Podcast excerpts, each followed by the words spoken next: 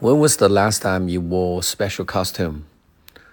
If my memory serves me right, the last time that I wore special costume would be, you know, about a year ago at the Halloween party held by my American friend. During the party, everybody wore strange and bizarre clothes. In order to demonstrate my own creativity, I decided to uh, uh, dress up as a uh, Chinese zombie in the ancient times. I think my ragged ancient clothes really blew everybody's mind.